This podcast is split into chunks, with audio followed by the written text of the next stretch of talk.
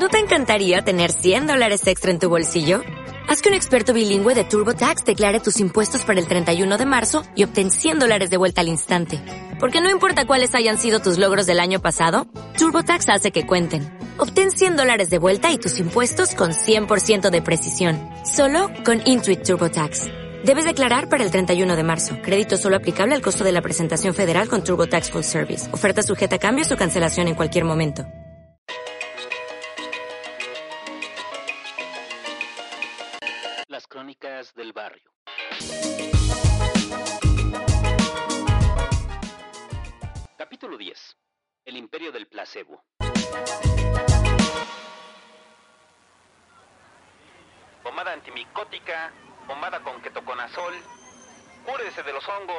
Se oía desde la bocina que colgaba de una torre de luz, mientras el sol de mediodía extendía unos rayos inclementes sobre el metal.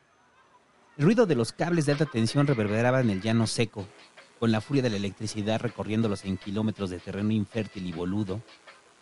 Miles de chácharas reflejaban la luz del sol, desde candelabros oxidados hasta pilas interminables de zapatos que alguien más usó. Se extendían como cadáveres sobre cientos de lonas coloridas.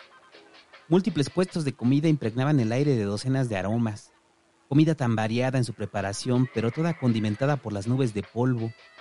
Tacos de tripa, de carnitas, de cabeza y ojo, de bistec atiborrados con papas y cebollas para disfrazar la ausencia de carne, ostiones vivos con limón, cócteles de camarón, de mariscos y algo que nunca podían identificar, postres, pasteles, helados que sabían igual sin importar de qué sabor se pidiera.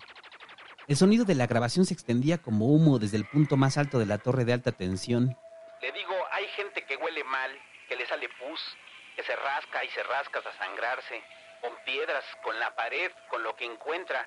Para eso está la pomada antimicótica con ketoconazol. Cúrese de los hongos. A la gente no parecía importarle que les recitaran coplas de enfermedades cutáneas y purulentas, mientras le pegaban una mordida bárbara a un guarache de huevo con salchicha.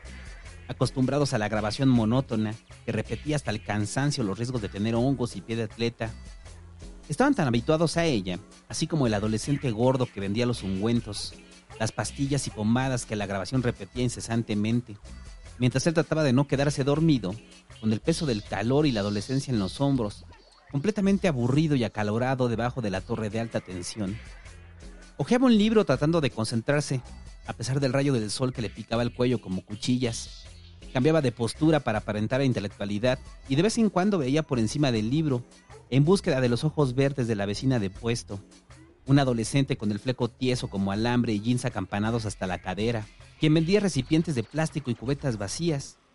En su mente se veía intelectual a sí mismo, con los lentes redondos resbalándole por la nariz y la mano puesta sobre el mentón. Claro, se va a dar cuenta de que yo leo otras cosas, no esas revistas de libro vaquero y chambeadoras que leen los demás. Pensaba y volvía a asomar la cabeza por encima del libro y la miraba con los ojos pelones, casi desorbitados. Su piel destellaba con el calor, piel morena y colorida como el chocolate. Sobre sus incipientes pechos resbalaban gotas de un tepache que bebía sorbos con un popote marrón. Las gotas caían como diamantes sobre su cuerpo y luego de escurrir unos segundos se evaporaban dejando solo su sombra de piloncillo. El adolescente embobado no prestaba atención a nada más. Su vista era eclipsada por sus labios con brillo sabor fresa. Sus miradas por fin se cruzaron, la de él perdida en sus fantasías, la de ella sorprendida y molesta, harta quizá de recibir la mirada no solicitada. Sonrió y sus ojos de jade brillaron sobre él. El sol los hacía irradiar con tanta fuerza que el adolescente se acobardó, sin saber cómo responder a la profundidad de las joyas verduzcas. Volvió a meter la nariz en el libro como un animal asustado. Pendejo, pendejo, pendejo, pensaba tratando de perderse en medio de las letras, rogando desaparecer. Pasó unos minutos fingiendo leer, hasta que miró de nuevo sobre el libro, pero ella ya no estaba. La había reemplazado su padre, un señor mal encarado, al que también le caían gotas de tepache sobre el pecho, que simplemente caían y ya. La buscaba por todos lados, pero a su alrededor solo veía lonas multicolor interminables. Supuso que su dios adolescente de mirada felina iría a comer algo. Pasaba de mediodía y comenzaba a darle hambre. Mientras contaba las monedas para su comida, soñó despierto con encontrarla pidiendo unos tacos de tripa. Y él, como todo un caballero emanado de alguna telenovela, le invitaría una coca bien fría, de la que resbalarían gotas sobre sus pechos. Platicarían sobre ellos, sobre la vida en ese tianguis de chácharas. Ya tenía preparadas sus líneas. No, mira, esto es temporal. Mi sueño es ser veterinario y vivir en Oaxaca. Acabo de terminar la secundaria y esto es mientras entro a la prepa. Tengo ambiciones y me gusta mucho el ska. ¿Y tú? Era una línea ganadora. Después se besarían suavemente, con un mordisco pequeño en los labios, de esos que se daban en las películas y transcurrían en cámara lenta. Se llenarían de besos húmedos como los imaginaba que serían, cuando por las tardes su mano ocupaba el lugar de novia imaginaria y el índice junto con el pulgar actuaban como unos labios gruesos y suaves. Juntarían sus bocas al lado de una paca de ropa que alguien en Estados Unidos desechó, recostándose suavemente sobre un catre viejo lleno de pantalones rotos, haciendo un lado el letrero de ¡Ay, güey, qué ofertón! Casi podía sentirlo. Soñaba despierto mientras sonreía estúpidamente hacia el cielo, sonrojado en su fantasía de la tarde. Pero una voz aguda y enojada lo interrumpió, sacándolo a patadas de su ensoñación. Tu pinche crema me sacó granos, cabrón, dijo una mujer que no pasaba de los 30 años. El rostro lo tenía lleno de manchas escarlatas, como si se hubiera puesto las mismas horas en el sol que él. Hombre, regresas el dinero, ahorita vienen a romperte tu madre, continuó mientras aventaba la crema a la tierra, y recordó a Pancho, el jefe del negocio, el dueño del imperio del placebo, y la charla con la que lo capacitó. Si alguien viene a chingar que le sacó salpullido o algo, primero dile que ahí él dice en la etiqueta que pueden tener efectos secundarios. Y ya si se ponen muy pesados, pues le regresas el dinero. Pero primero inténtale, ¿eh? Te lo descuento a ti, Cholín, si te la regresan, ¿eh? Cholín. Le decían Cholín al adolescente que intentó repetir el guion sin éxito. En la etiqueta dice que puede tener efectos secundarios como dijo casi tartamudeando, pero la mujer no lo dejó terminar. Mira, chamaco pendejo, juega a la albergas y te van a meter las cremas en el culo, güey. De inmediato sacó el dinero y pagó una indemnización que no le correspondía. No tenía el corazón ni las ganas de pelearse. Al final le importaba poco. Sabía que nada de lo que vendía era un medicamento real. No podía ganar esa discusión. Alegar como Pancho se lo ordenaba no serviría de nada más que una madriz asegurada. 15 pesos menos vale verga, pensó después de que la mujer se retirara, no sin antes advertirle que si las manchas de la piel no desaparecían, le iban a ir a romper toda la madre. Cholín suspiró y regresó a sus fantasías, pero no pudo. La amenaza de terminar pateado en el piso lo dejó intranquilo. Tomó el libro que intentaba leer, algo sobre un señor llamado Marx. Miró hacia todos lados y metió en medio del libro un número de chambeadoras donde se leía La Chichicienta y una mujer voluptuosa aparecía desnuda en la portada, cubriéndose los pechos gigantes, casi monstruosos, mientras un ladrón que no se parecía nada a los chacales, con antifaz y playera rayas, se colaba excitado por la ventana.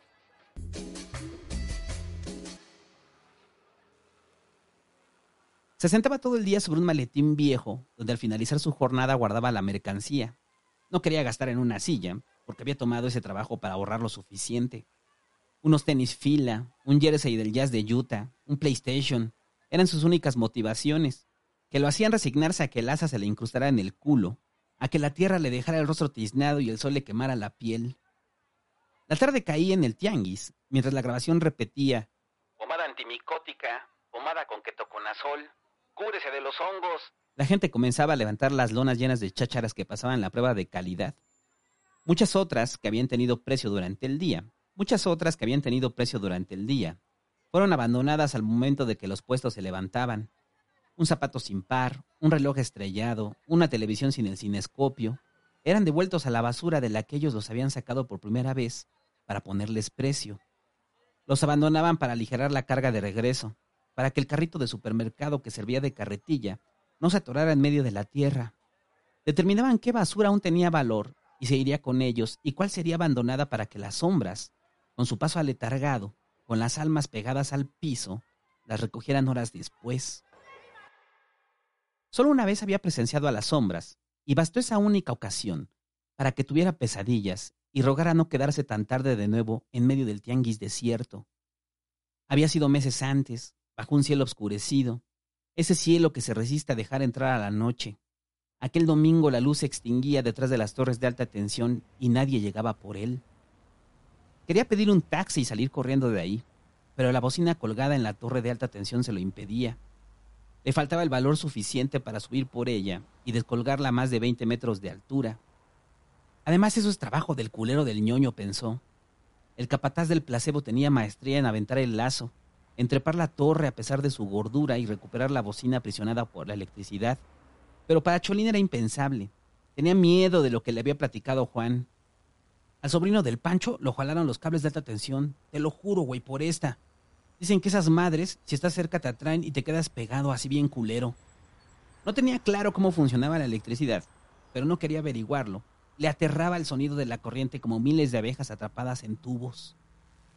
Le temía tanto a la electricidad que desconectaba con su playera la batería de auto chorreada de ácido que llenaba de energía al merolico automatizado. Tampoco podía abandonar la bocina, sería peor. Pancho se la cobraría el triple de su valor o quizá más. Adiós a sus ahorros, adiós a sus tenis fila. Trabajaría eternamente bajo su yugo para pagar la deuda. Así como Juan, luego de que le robaran todo el dinero en un día, se cumplirían las palabras ominosas que Pancho le había dicho poco antes, cuando el Cholín llegó emocionado a presumirle a los demás que se había quedado en la prepa de su elección, que su sueño de ser veterinario y vivir en Oaxaca estaba más cerca. Se consumaría esa profecía que Pancho repetía y él se negaba a aceptar. ¿Para qué estudias, Cholín? Ni vas a terminar, le decía cada día de paga, mientras extraía unos billetes del fajo amarrado por unas ligas y se los entregaba de mala gana. Por eso se negaba de verle. No quería tener una deuda con el cacique como la tenía la mitad del barrio. Pancho prestaba medio mundo a cambio de sus pocas cosas. Las señoras con el apuro económico, por culpa de un hijo adicto, le empeñaban planchas, licuadoras y hasta una olla express. Los hombres dejaban sus herramientas de trabajo a cambio de unos billetes. Palas, picos, escaleras, brochas y soldadoras eran revendidas por Pancho cuando el tiempo pasaba y nadie podía salir del abismo de las deudas. Los adictos le empeñaban todo lo que robaban o recién habían comprado con la esperanza de rehabilitarse. Pero cuando la droga les picaba la nuca y sentían el vacío en sus corazones que confundían con falta de humo blanco en su pecho, tomaban las bicicletas que habían regalado a sus hijos, la televisión con la que buscaron el perdón de su esposa, la ropa de trabajo al que no regresarían, juntaban todo y se lo empeñaban a Pancho a cambio de un billete que pudiera transformarse en humo. Él les daba efectivo, les compraba las cosas a una décima parte de su valor y lo aceptaban con sumisión. A pesar del abuso lo respetaban, porque el cacique no les rompía los dedos de los pies y no pagaban. No los perseguía hasta sus casas, no les aventaba los perros en las costillas. Solo vendía todo en el tianguis, porque Pancho, Pancho nunca perdía un solo peso que saliera de ese fajo de billetes que guardaba al lado del pene. Colocaba una lona, se ponía una gorra en la cabeza y mientras devoraba nueces de la India que nadie compartía, las cosas de la gente se esfumaban en las manos de un comprador oportunista. Deme cien más y llévese la pala, decía Pancho y la gente desconfiaba. ¿Por qué tan barata? ¿Está quebrada o qué? le respondían. Y de su lengua viperina brotaban sus dotes de merolico, en palabras envenenadas y ponzoñosas. Ya para que me vaya, jefe. Es que tengo un apuro económico. Mi hijo está en cana, carnal échame la mano. Eso decía cuando estaba de buenas, pero en un mal día, luego de pelear a golpes con su esposa, de que llegara la patrulla porque estuvo a punto de matar a golpes a uno de sus hijos, sacaba lo peor de sí con la gente. Estaba barata, pero la neta mejor no. Búscala a ver si encuentras más vara, galán. Si no le alcanza, pues no lo compre, señora. Y a pesar de eso, al mediodía, todo desaparecía. Recuperaba su dinero, ganaba otro tanto y volvía a su casa a comer nueces caras y contar billetes. Por eso Cholín no quería deberle, no podía deberle, así que solo se sentó a esperar en medio del tianguis desierto, y con la poca luz azul que aún se resistía a desaparecer, sentado en la maleta y con el asa incrustada en el culo. Cholín recordaba con miedo el día que vio las sombras por primera vez. La camioneta no aparecía, y a lo lejos no se miraba nada más que las luces de los autos comenzaron a iluminar cuerpos que parecían emerger de la tierra, con cubetas y bolsas en las manos, con lonas y costales en los hombros. Cholín los miró a lo lejos. Las sombras hurgaban entre la basura de los puestos de comida. Hacían a un lado a los perros tirándoles pedradas. Inspeccionaban los restos y cuando algo comible aparecía lo guardaban en una de las cubetas. Un pedazo de salchicha, una milanesa mordida a la mitad, un mango picado aún en su vaso. Todo terminaba en los botes de plástico, otras sombras se escurrían por las montañas de chácharas excluidas y abandonadas. Recogían el zapato sin par y lo aventaban hacia el costal para que acompañara los tacones rotos y los tenis con las suelas desgastadas. Otras sombras más se revolvían entre las montañas de ropa vieja. Sacaban unos pantalones roídos y llenos de polvo. Los sacudían y luego de una breve inspección los aventaban hacia los costales. Eran como muertos buscando sus extremidades.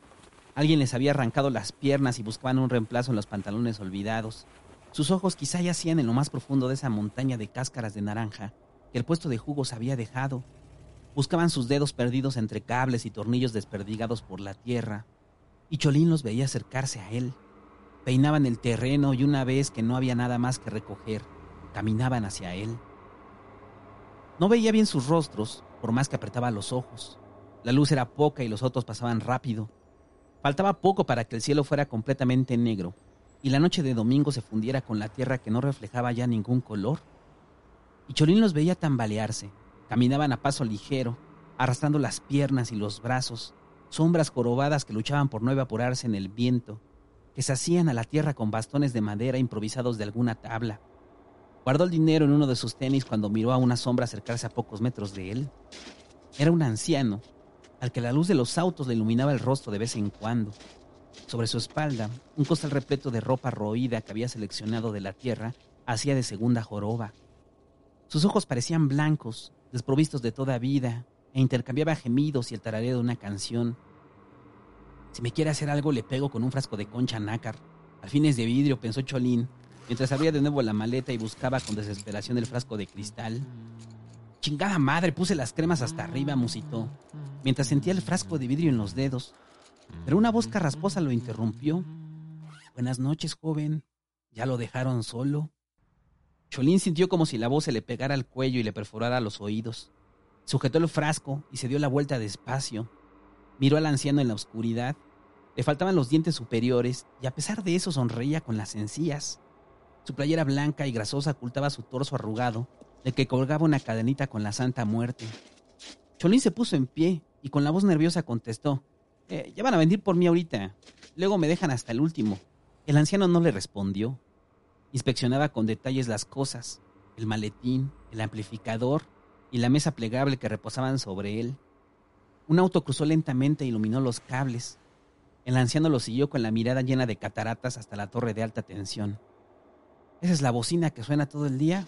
preguntó mientras levantaba por completo la cabeza. Ha de ser de las caras, ¿no, joven? ¿Quiere que le ayude a bajarla? Cholín sintió un piquete en el pecho y los brazos comenzaron a entumírsele. No, jefe, ¿cómo cree? No se preocupe, ya casi llegan, respondió mientras apretaba el pie en el tenis tratando de sentir el dinero. Ahorita le digo a mi hijo, espérese, dijo el anciano y de sus dientes chimuelos salió un chiflido casi imperceptible. Nadie respondió a lo lejos y Cholín agradeció la falta de dientes en el viejo. Estaba por contestarle cuando el grito del anciano reverberó por el baldío. Javitos, ven para acá. Gritó y a lo lejos todas las sombras giraron la cabeza hacia él, como gatos sorprendidos por el ruido, con sus ojos reflejando la luz de los autos. Sintió que el corazón le golpeaba el pecho cuando las sombras comenzaron a caminar en su dirección. Primero avanzaron despacio, pero sus pasos se aceleraron tan rápido que en unos segundos casi podía verlas a su alrededor. No, jefe, ¿cómo, cómo cree? dijo con la voz quebrada, casi como llanto, mientras escuchaba los pasos resonar sobre la tierra. El anciano lo ignoró y comenzó a levantar los cables de la bocina con las manos, a recorrerlos con sus dedos arrugados y llenos de grasa de motor. Un hombre salió de las sombras con los dientes amarillos, con los labios partidos y secos como pegamento. Una playera azul ocultaba una delgadez dolorosa. Javitos, trépate y baja la bocina. Ya nos dio permiso el joven. Cholina aferró con todas sus fuerzas el frasco de concha nácar. Sus dedos rozaron el cristal en señal de defensa, pero ellos lo ignoraban. Dirigían las miradas hacia la bocina como si estuviera hecha de oro. El hombre soltó una cubeta repleta de algo parecido a la gelatina. Inspeccionó a Cholín, miró las cosas sobre la tierra y le sonrió sin decir nada. Estaba por subirse a la torre cuando el sonido de un camión se escuchó cruzar por la tierra disparando piedras por el terregal. Las cumbias y el motor le robaban el sonido a los cables de alta tensión. Ah, mire, ya llegaron por mí, dijo Cholín, completamente aliviado, mientras sacaba el aire contenido en sus pulmones y destendía el pie que había sudado el dinero. Ya, jefe, ya no es necesario, continuó, y al regresar la mirada, el anciano y su hijo tomaron sus cosas refunfuñando y desaparecieron en la oscuridad de la que habían emergido sin decir una sola palabra. Las luces del camión iluminaron su rostro quemado por el sol, apagaron el motor y bajó el ñoño acompañado de Juan y otro adolescente a quien apodaban el Miquito. No mames, Cholín, ya hubieras bajado la bocina, culero, dijo Juan, y comenzó a trepar la torre de alta tensión. ¿Por qué se tardaron tanto? No mames, respondió el cholín mientras el ñoño contaba el dinero de la cuenta y agregó. No mames, este dinero huele a patas, cabrón. Pancho nos mandó a comprar la anolina, pero es tu culpa, culero. Hubieras ido en taxi, no mames. Cuando vimos que no llegabas, vinimos por ti. Al chile yo pensé que ya te habían chingado los chachareros. ¿A poco no, Miquito? Dijo el Pancho que este güey ya se lo habían violado esos güeyes. Y Cholín tragó saliva, y a lo lejos las sombras seguían destripando los restos del cadáver que era el tianguis. Solo esa vez había presenciado a las sombras y nunca más quiso que volviera a pasar. Le reconfortaba que en ese día aún permanecían en el piso varios puestos, lo suficientes para que las sombras no brotaran aún de la tierra. Cholín miró el reloj de plástico que decoraba su muñeca. Estaban a punto de dar las seis de la tarde. La chica del copete tieso se había ido, cargando las cubetas junto con su padre. Sentía el rostro quemado y seco. El sol de verano era más agresivo que la señora llena de manchas. Prometió llevar un paraguas al día siguiente, mientras guardaba los billetes en el libro de Marx con dibujos. A diferencia de la vez que vio las sombras, ese había sido un buen día como vendedor de placebos. 150 pesos para él solo, ya libres, luego de un guarache de queso, un agua de fresa que sabía todo menos a fresa, varias nieves de limón y un libro de ciencia ficción que compró en las chácharas. Aún le faltaba sumar los 70 pesos del salario diario, porque su verdadera ganancia provenía de subir las cremas 5 pesos, las pastillas otros 10, el ácido para callos hasta el doble. Ejercía el sobreprecio de la mercancía como una práctica común en la que todos los empleados participaban, como justicia por el miserable sueldo que les pagaba Pancho, como venganza por las cremas que le cobraba injustamente cuando hacían brotar salpullido y manchas inexplicables, aquellos que esperaban curarse del acné.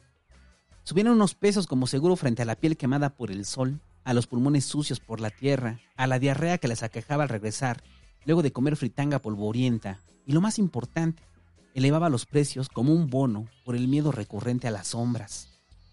Tiempo después descubriría que Pancho lo sabía todo, pero lo toleraba y fingía demencia, les hacía creer que le ganaban, que perdía dinero, que le robaban al inflar el precio de las cápsulas de aceite de caguama, que en realidad eran de hígado de bacalao, o las pastillas de boldo, cuyo contenido era simple trigo molido. Ninguno de los empleados del imperio del placebo sospechaba que todo era parte del plan de Pancho, para que vendieran más, para que se esmeraran en repetir el discurso de Merolico, para que enseñaran las carpetas con enfermedades de la piel, donde se veían pies carcomidos por los hongos, uñas enterradas con violencia, salpullido que generaba hoyos en el rostro, acné que sepultaba las sonrisas de adolescentes. Terminó de contar el dinero y a lo lejos volvió a aparecer el camión. Era tan viejo que siempre dejaba detrás una nube de humo negro que hacía toser a quien la respiraba. La rutina se repitió. Descolgaron la bocina, subieron las cosas, sentaron en el piso del camión sin asientos, mientras el ñoño pasaba topes a propósito para hacerlos golpearse en las paredes. Mientras a lo lejos las sombras comenzaban a emerger de la tierra con sus botes y costales ataviados al cuerpo. La casa de Pancho estaba desprovista de todo lujo. Una mesa de madera a punto de quebrarse servía para comer frijoles con huevo y contar dinero. Alrededor cientos de chácharas empeñadas ocupaban el lugar de sillones, y en los cuartos sus hijos dormían en camas sin colchón, porque Pancho afirmaba que dormir sobre ellos jodía la espalda. Una más de sus mentiras comunes, merolico con sus propios hijos, si confesarles que nunca les quiso comprar uno, que los condenaba a dormir sobre cobijas viejas y las rejillas de acero en la espalda, para que el dolor del cuerpo les recordara el suplicio eterno de la pobreza que él vivió. Era una casa del barrio, casi intacta de la época de la nada, sin puertas, sin yeso, sin acabados más que un piso de cerámica donde se acumulaban los botes de lanolina, que hacían pasar como crema con ketoconazol, donde las píldoras de aceite de pescado yacían en cubetas, esperando a ser rebautizadas como aleta de tiburón, Pancho contaba los frascos con los que salían y cuando regresaban lo volvía a hacer. Faltan cinco cremas, son trescientos. Faltan diez pastillas de boldo, son trescientos. Dos de callos, veinte pesos. Tu cuenta es de seiscientos veinte. No mames, Cholín. ¿Y así quieres estudiar? Preguntó Pancho al adolescente que sentía tanto ardor en la piel que le hubiera comprado una crema si no supiera que le ardería más. No vendes ni madres, cabrón, y yo de pendejo poniéndote en la cháchara. ¿Qué te he dicho, güey? insísteles, enséñales las fotos de la carpeta, que se espanten con el pie diabético. Estás de la verga. Si yo voy, vendo todo, cabrón. El siguiente domingo te vas a ir conmigo para que aprendas porque pues así no sale. ¿De qué te sirven tantos pinches libros si hablas como pendejo cuando vendes? Pero Cholino respondía. Solo miraba el piso como perro regañado. Esperaba salir de ahí, comprar un refresco y beberlo mientras hacía cuentas de sus ahorros. Sí, Pancho, ya me voy a aplicar, güey, perdón. Respondió mientras sentía los billetes con los dedos del pie en su otro tenis. Dinero sudado, dinero aparte, que no provenía de elevar los precios, que no entraba en la cuenta, que no era su sueldo. Eran billetes producto de su acuerdo con la esposa de Pancho. Lo llegaba a buscar a la cháchara, llevando en la bolsa frascos de cremas y pastillas, que le robaba a su esposo cuando dormía. Es para tener un dinero extra para sus hijos, porque ya sabes cómo es, le decía los domingos cuando aparecía, con los lentes oscuros que ocultaban los golpes de la noche anterior, y el labio hinchado como un gusano sanguinolento. Le preguntaba cuánto había vendido y hacía cuentas en su mente, mientras sus ojos almendrados llenos de miedo inspeccionaban el tianguis. Pancho podría parecerle a lo lejos, y ella al saberse en peligro no le quedaría más remedio que aceptar el castigo, como aquella vez que la dejó amarrada, o cuando la mandó a dormir en la calle. Por eso lo hacía con cuidado, seleccionaba bien a sus cómplices. Tú te ves distinto, Cholín, no eres como el ñoño y esos culeros que se van a quedar aquí por siempre. Eres buen chavo. Ya entenderás cuando crezcas. Le había dicho la primera vez que le puso los frascos en la maleta, cuando Cholín pasó de vender 30 cremas a solo 15, cuando dejó de ser el mejor mentiroso, el merolico nato favorito de Pancho, y pasó a ser el pendejo del Cholín, que no vendía mucho, al que Pancho regañaba diario como si un hijo le hubiera fallado, sin saber que sí vendía, que sí tenía la labia suficiente para hacerlo, que quizá eran los libros lo que le ayudaban, Vendía mucho, pero los frascos que ella le llevaba terminaban borrando todo vestigio de su talento. Vendiste 40, te dejo 20 cremas y nos vamos a las michas, le decía ella, y la mitad del dinero terminaba en sus manos y la otra en su tenis viejo y sudoroso. Cholín llegó ese día a su casa, luego de soportar los insultos de Pancho, de despedirse del ñoño a quien ayudó a probar unas bocinas nuevas para lograr su sueño de ser sonidero. Abrió la puerta y su madre lo mandó a bañar de inmediato. Mira nomás cómo vienes, le dijo mientras sacaba la crema que sí curaba. Estás todo quemado. Ya búscate otro trabajo. ¿Cuándo vas a empezar clases? Hasta que acabe la huelga, respondió Cholín, mientras olía las papas con chorizo y calentaba unas tortillas. Te va a salir más caro el tratamiento de lo que ganas ahí. Te pones la crema y no quiero que esté esta noche afuera, cabrón. Ya me urge que se vayan a la escuela, dijo su madre y regresó al lavadero. Cholín se metió al cuarto. Sacó el dinero de su calcetín con cuidado. En su paranoia, Pancho lo podría espiar por la ventana. Guardó el libro de Marx con dibujos y volvió a leer Chichicienta. Abrió el refresco de limón y comenzó a contar el dinero sudado, junto con sus ahorros, mientras comía papas con chorizo. Me baño y ya la verga, pensó. No quería salir. Ir a la casa de Juan era verlos fumar piedra toda la noche. Dani no le hablaba desde que de sus labios solo brotaba humo blanco. Salir a la calle no hacer nada tampoco era opción. Lo exponía de nuevo a terminar con una escopeta casera en las manos como aquella vez que estaba sentado sin hacer nada y terminó corriendo con los tubos cargados de perdigones, en medio de un ajuste de cuentas por un estéreo robado, a un microbusero que él ni conocía. Acompáñame, Choli, no seas culero.